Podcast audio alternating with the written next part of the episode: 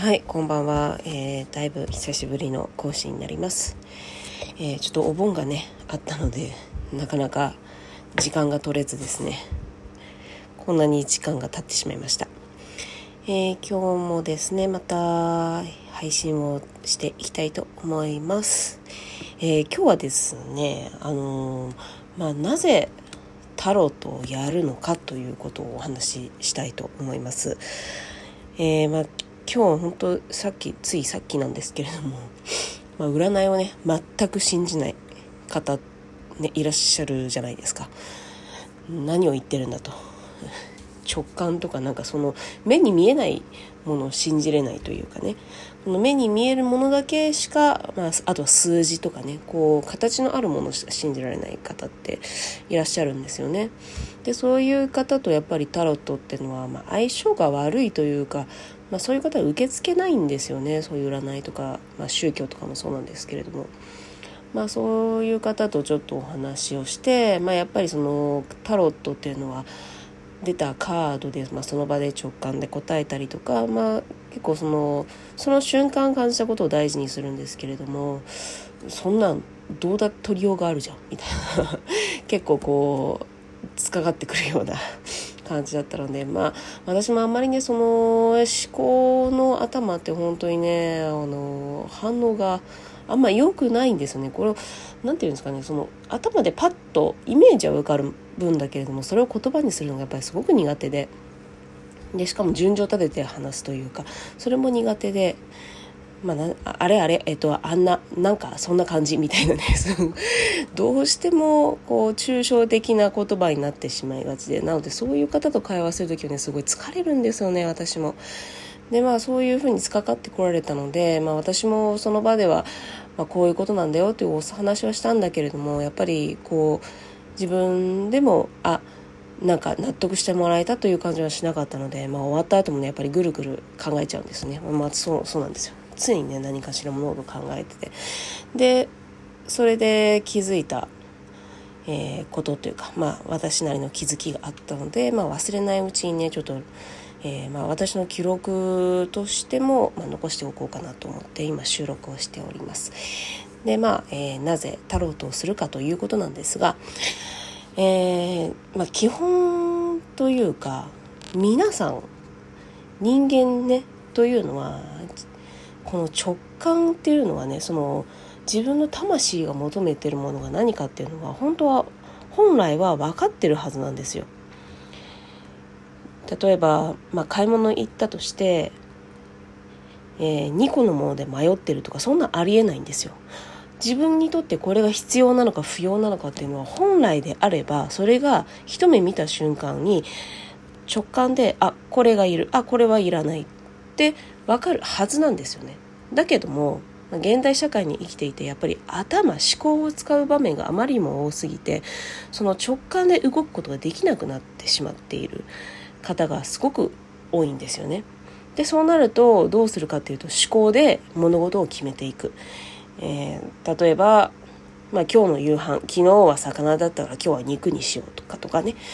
えー、まあ、環境によってこの自分の、え選択肢を決めていくっていう場面がめちゃめちゃ多くなってしまっていたしまっているので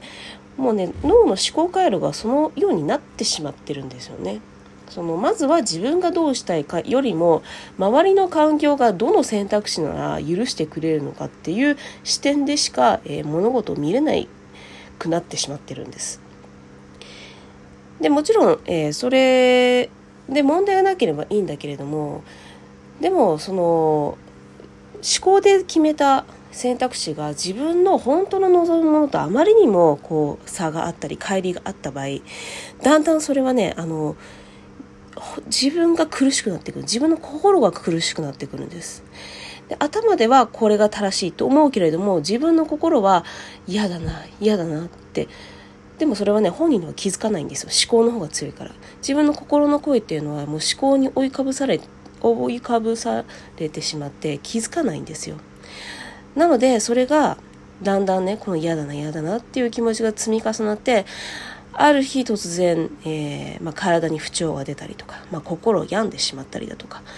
えー、本当にねこういろんな不調となって現れてくるんですよね、まあ、眠れなかったりだとかね。でそのそうなった時にますますなぜかって原因がわからないんですよ。だって今の蓄積なのでね一個一個小さい出来事の蓄積でその大きい症状になって現れてるからじゃあ原因は何なのかってその場で言われると何も思い浮かばないんですよ。決定的な出来事があったわけではないから、えー、でそうなるとなんか知らないけど苦しい。なんか知らないけど寂しい。悲しい。寝れない。毎日生きるのが辛い。っていう風になっていくんですよね。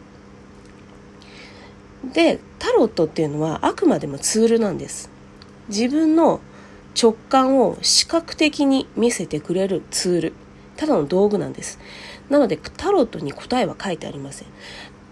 答えがあるのは自分の中なんです。自分の心の中に、え、これがイエスなのかノーなのかっていう答えがあるんです。なのでタロットはその直感に気づかせてくれるただの道具なんです。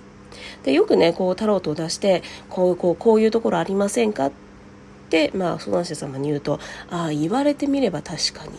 っておっしゃる方がやっぱり多いんですよね。この言われてみれば確かにっていうのがすごく大事で言われてみないと自分じゃ気づかないことがどれだけ多いかということなんですよ。なので、えー、まあ今日の方もねやっぱりタロットは宗教的だとかね、えー、なんでそんな目に見えないものをとか言うんだけれども、まあ、そういう方はやっぱり本当に思考がね優位に働いてしまって自分の行為が、えー、もう自分でも分からなくなってしまっている方が多いので正直そういう方はねすごくタロットで、えー、自分を客観視するっていうのは大事なんだけれども、まあ、なかなかこううん受け入れてもらうまでに、えー、かなりの時間を要するのかなという感じは、えー、今日しましたね。うんまあ、なのでね今日のこの出来事を思って私も結構なぜタロットなのかということを結構深く考えることができたので、